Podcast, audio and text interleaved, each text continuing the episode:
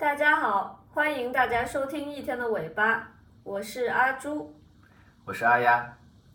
我看到这个选题的时候，最先想起我经常很难决定明天吃什么这样的问题，花不少时间纠结啊，真是选择困难的一个小体现。对哦，我们其实也有一些自己的应对方法，比方说把几个家常菜的菜名写在纸条上，然后抽签决定。是的，我们后来不还是做了一个每周食谱表，跟课程表一样，把每天吃什么固定下来了，是啊，算是解决了部分问题吧，至少不那么迷茫了。对呢，如果没有提前定好食谱，每天就这样直接去想今天吃什么，恐怕每天要花两个人十几二十分钟的时间在上面啊。这个从决策的心理学中可以得到解释，因为我们的注意力啊是有限的，选择的行为耗费了自我管理所必须的稀缺的心理资源，而心理资源呢是执行决策所所需要的。所以说啊，当人们感到不知所措的时候，他们常常会完全避免去做出决定。嗯，确实啊，我们每天花时间决定吃什么、穿什么，都会耗费很多时间。嗯，之前大家应该都有所耳闻，扎克伯格和乔布斯都是同款衣服有好多套，每天不必花好多时间进行搭配衣服。所以你想，这两位科技创业大佬的时候，脑中总会浮现他们各自经典的造型。是啊，这相当于是给自己选了一款半永久的皮肤吗？对啊，对啊，好确切的形容啊！所以如果换做我们两个人的话，要选定半永久皮肤这件事，肯定要花好多精力讨论才能定下来呢。是啊，这对我来说也太难了。书归正传哈，有学者做过实验，他们在杂货店给顾客展示果酱样品，有的顾客展示四种，像有的顾客呢展示二十四种。他们发现，得到较多果酱样品的顾客啊，更可能去试吃，但是更不可能购买这个果酱。这样的例子在面对投资选择的时候也会出现。有证据表明，当人们有太多的投资存款的选择时，他们的选择变得更加困难，并且经常以不储蓄告终。当广告中提供的贷款样例减少时，贷款的需求会增加。我们也许确实有首选的选择和行动方针，但是呢，当我们面临太多的选择时，即使额外的选择不如我们的首选方案，我们也可能不会根据我们的首选方案采取行动。确实如此，在选择太多的时候，即使我们做出一个选择，也可能会缺乏动力去把它执行下来。即使去执行了，那些没有被选择的选项，可能也会让我们对失去的机会感到后悔。尤其是面对一些比较重大的选择，比如我们在第三期播客里边谈到的留学。如果我们得到出去留学的机会，但是面前有十几个供选择的方案，但是只有几周的决定的时间窗口，也许我们会很难选择到底走哪个方案，说不定就放弃了，或者选了之后，在目的地国家遇到一些必然会有的生活困难的时候，会后悔自己当时是不是该选择别的方案。没错，我们的精力是有限的，为了节约精力，有时候做决策啊，并没有经过慎重的分析，常常拿出那种一拍脑子的方案，又会掉进一些陷阱中。哦，就拿这个留学的事情来说吧，如果我们不想错过这次机会，还是想要出国的话，可能最近就不会像阿丫当年那样选择去法国了，因为我们在新闻上看到法国很乱，所以感知到法国不能去了。嗯，确实有可能。虽然我们并不清楚动乱发生在哪些地方，有怎样的影响范围，但确实可能会吓退很多人。但是如果有的人不知道法国最近发生的事情，决策就不会受到这方面的影响，因为去法国留学的项目的优势和劣势，其实并没有因为这些新闻发生改变。是的，这就是易得性启发式所带来的陷阱。具体来说啊，我们会习惯于借助那些令我们印象深刻的新闻或者故事，又或者最新的小道消息去做判断。总之，越是容易被我们回想起来、闪现在脑中的事件，越是可能左右我们的判断。哦，这让我想到一个令人哭笑不得的案例了。那是什么？你知道为什么坐飞机安检的时候，特别是冬天穿靴子的时候，所有乘客都要把鞋子脱下来送到 X 光机里安检，自己要光着脚过安检门吗？因为鞋子里可能藏东西吧。嗯，是的，这都是因为一个被称为“鞋子炸弹客”的名叫理查德·瑞德的人而起。在2001年12月的时候。由巴黎飞往迈阿密的美国航空六十三号航班上，他试图引爆鞋子里边的爆炸物，还好被发现并制服了。啊，那还好，同行的人眼疾手快啊。哦，也是因为他藏在鞋子里的炸弹的引信啊，被脚汗泡湿了，没办法点着。看到他反复尝试的可疑动作，给了周围人反应的机会。这确实很难评论。是啊。而且那时候离九幺幺事发没过多久，这个事情呢更是引起了警觉。总之，就从这以后啊，二十年来，我们坐飞机如果是穿比较大、比较重、比较厚的鞋子，都要脱鞋放进 X 光机里去检查了。这就是让人印象鲜明的例子能够引发的决策，在二十年里浪费了多少人的时间，也造成了多少人尴尬。但是又没有办法，真的是，我也看过一个例子，有一个采购经理，他需要从一些可能的供应商里面选出一家，他选了一家对他来说名字最熟悉的公司，后来发现啊，为什么名字那么熟悉？是因为该公司近期被爆料敲诈了客户公司的资金，所以这种易得式启发带来的陷阱是很常见的。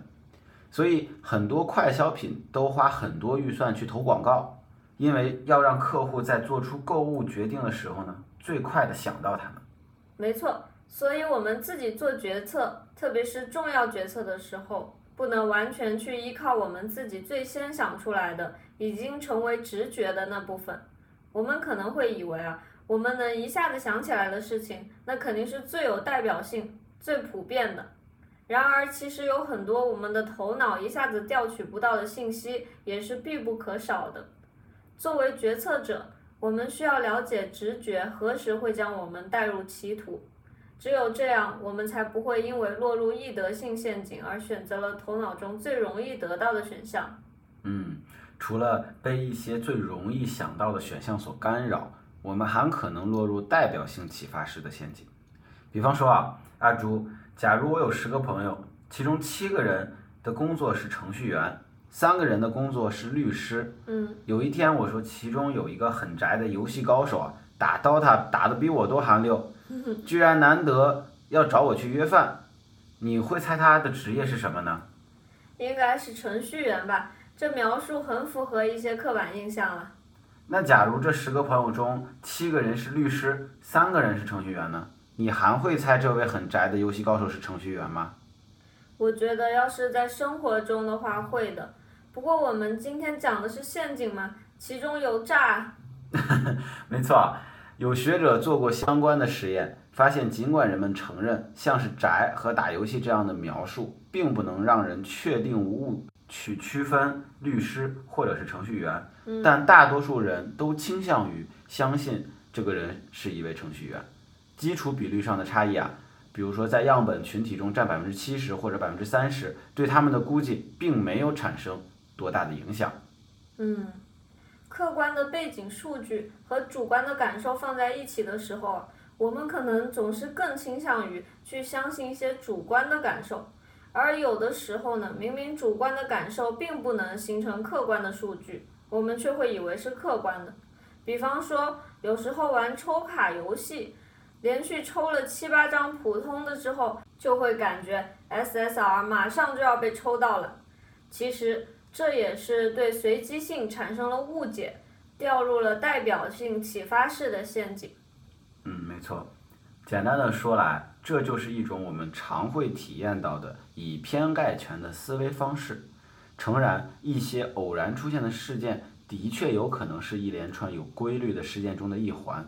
但是，如果我们为了省事就在头脑中一刀切的话，就会为自己的决策带来很大的风险。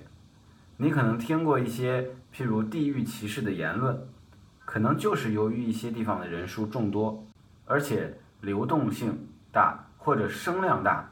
我们知道人有好有坏，好事不出门，坏事传千里，导致坏事情的数量很多。哪怕即便各个地方相对的比例都大同小异。但是我们就会掉进去。是的，确实如此。而且正是在这个时候，我们又遭遇了新的考验。当我们开始对一些人和事情下判断的时候呢，就会去搜集证据来加强自己的判断。我这么说，阿呀，你有没有类似的经验啊？嗯，有的。在我决定要买某一台新电脑之后呢，就会去看看那台电脑的评测。说好的就开心，如果说不好的呢，会感觉不开心，关掉页面，最后其实还是会买那台电脑。这很真实啊，且不说我们常常会搜索一些用于自我证明的免费消息，即使是要付钱，这种叫做证实性启发式带来的陷阱，也会有很多让人果断掏腰包的情况。就拿咨询公司来举例吧，如果作为客户想要做一个方案。在推向市场之前找咨询公司调研，你觉得作为老板的你会雇一家怎样的咨询公司呢？嗯，能帮我详细分析市场，找到好的定位，帮我打造独特竞争力的咨询公司吧。那假如这个公司兢兢业业，结果找出了许多重要的数据，证明咱们这个项目不可能跑得通，让我们不要去做了，你会怎么办？嗯。这样，我找他来不是叫他证明我们是不行的，是想看方案呀。那你还可能再次跟他们合作吗？在现实中应该不会了。不过我们现在在讲陷阱，嗯，此中有诈啊。对的，当我们陷入证实性陷阱时啊，就会有意无意一直只重视支持我们决定的信息，甚至不惜花钱买这种支持，最后只会让我们的决策。无论是对是错，都不断加固。而且研究表明，相较于没有感觉到疲惫的人，刚刚完成一项令人疲惫工作的人，更会偏爱去阅读一份跟他们观点一致的文章。这就说明，我们去相信自己的预期是自然的倾向，而要防止自己落入证实陷阱中，则需要花费更多努力。这让我突然想到，我们两个人之间互相提出建议的方式。也有可能会推动我们掉进正式陷阱呢。哦，你指的是？有时候我们中的一个人指出另一个人的想法和做法的问题的时候，会让人感觉是对人不对事，让人的自信心和权威感受到了挑战。比方说，当我很认真的去准备一期播客的材料，然后阿朱看到之后突然质疑资料来源的真实性，会让我感觉很不舒服，因为我经过了仔细的查证。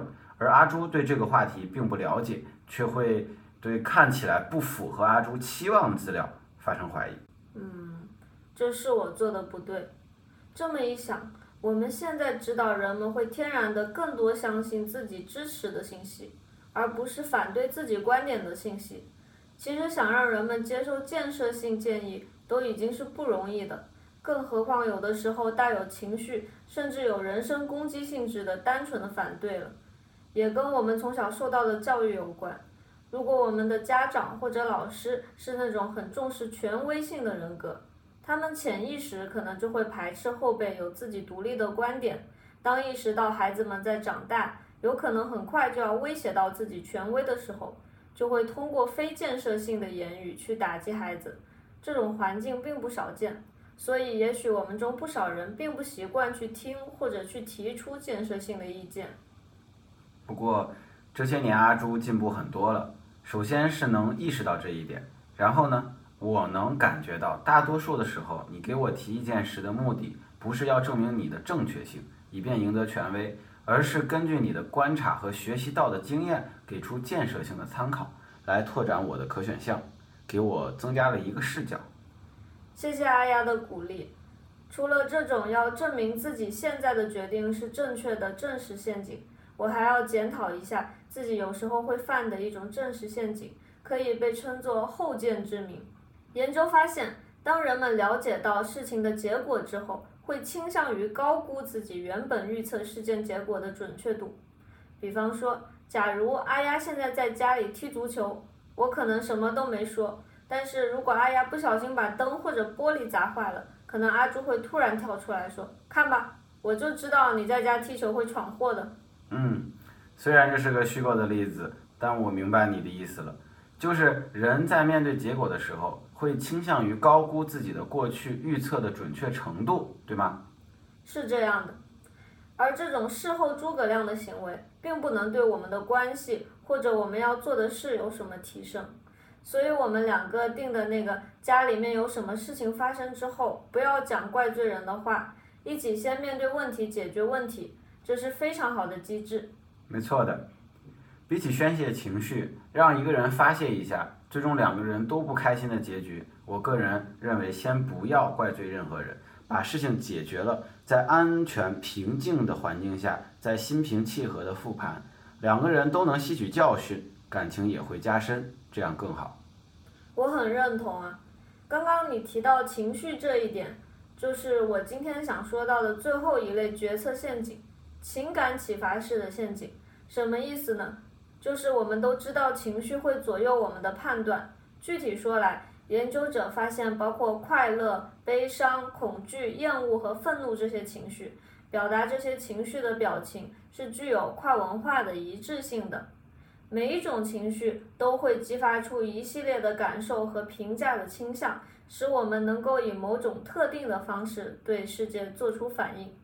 比如，恐惧使我们的大脑对风险变得敏感，并且使我们的身体准备好逃跑；厌恶使我们的注意力会集中于毒害身体的事物，促使我们清除玷污我们身体和头脑的东西；悲伤情绪呢，使人们把注意力集中在自我身上。引导人们思考更多，并会激励自己寻求改变，而愤怒则是一种非常有趣的情绪，尽管它是负面的，但它与快乐有许多共同的特点，包括增加自信、增强权力感和降低对风险的敏感性。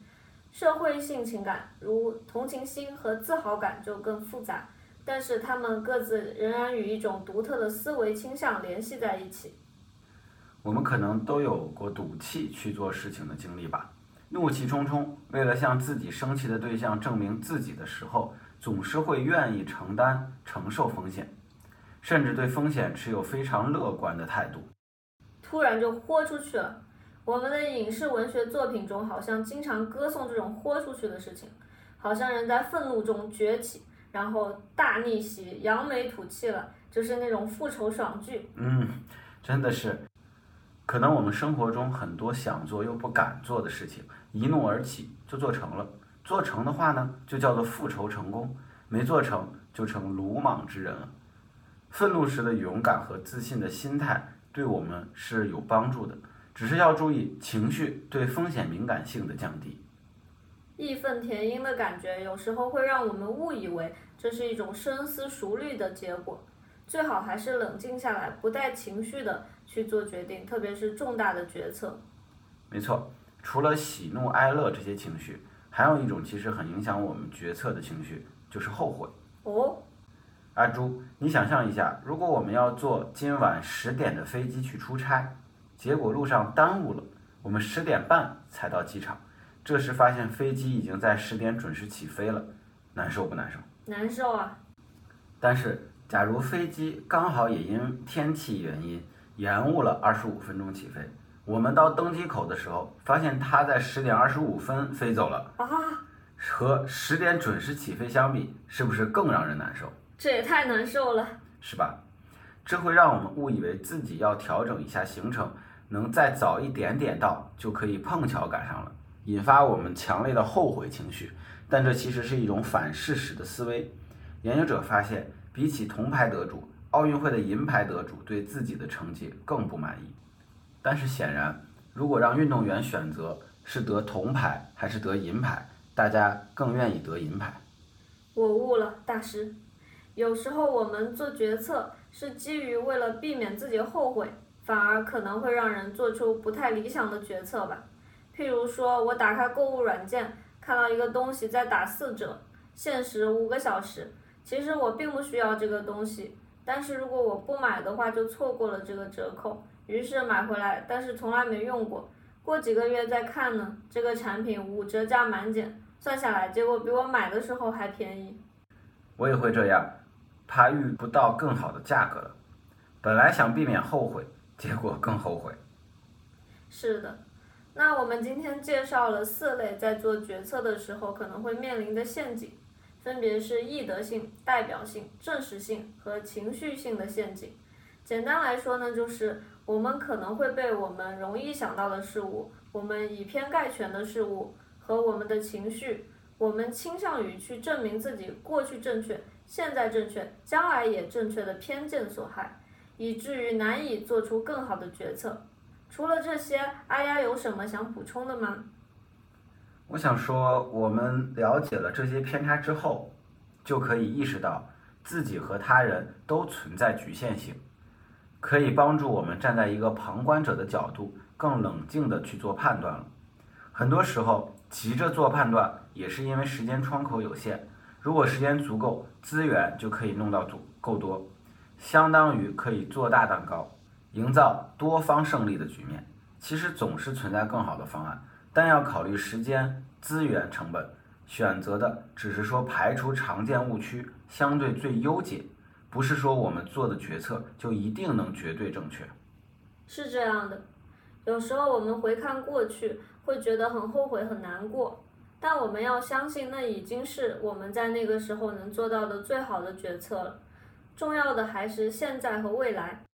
在做出决策后，不要苛责自己，拿自己的冬天和春天比，更不要拿自己的冬天和别人的春天比。同学会啊，就会让人心态失衡。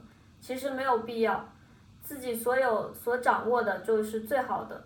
揣测他人幸福与否的时间，用来体会一下自己能感受到的幸福就很好。没错，有时候也是时运所限。我们都听过上行电梯的理论，三个人坐电梯上到最顶层，问他们是怎么上来的，一个人说是用头撞墙上来的，一个说是做俯卧撑上来的，一个说就是乘电梯上来的。巴菲特也把自己的成功归结为是美国的发展趋势所致。所以，我们对已经做出的选择就放平心态。另一方面，我们的决策结果也是我们自己应该去承担的责任，不能迁怒于他人，不必要责怪配偶或者孩子，说一些什么“要是当年，要不是你”等等这种话，这是在伤害本该维护的东西，换取一时报复的快感，而且并不一定有快感。就我个人来说，我认为这是损人不利己的。改善决策永远都不晚，一个个小小的决定的累积，可以让每一天都变得更好。我们今天的介绍时间和眼界有限，也不是全面的，欢迎各位听众朋友提出建议。本期节目可以和我们的第一期博弈论和第四期关于思考的内容配合使用。如果喜欢我们的节目，欢迎大家点赞、收藏、转发，你的支持对我们非常重要。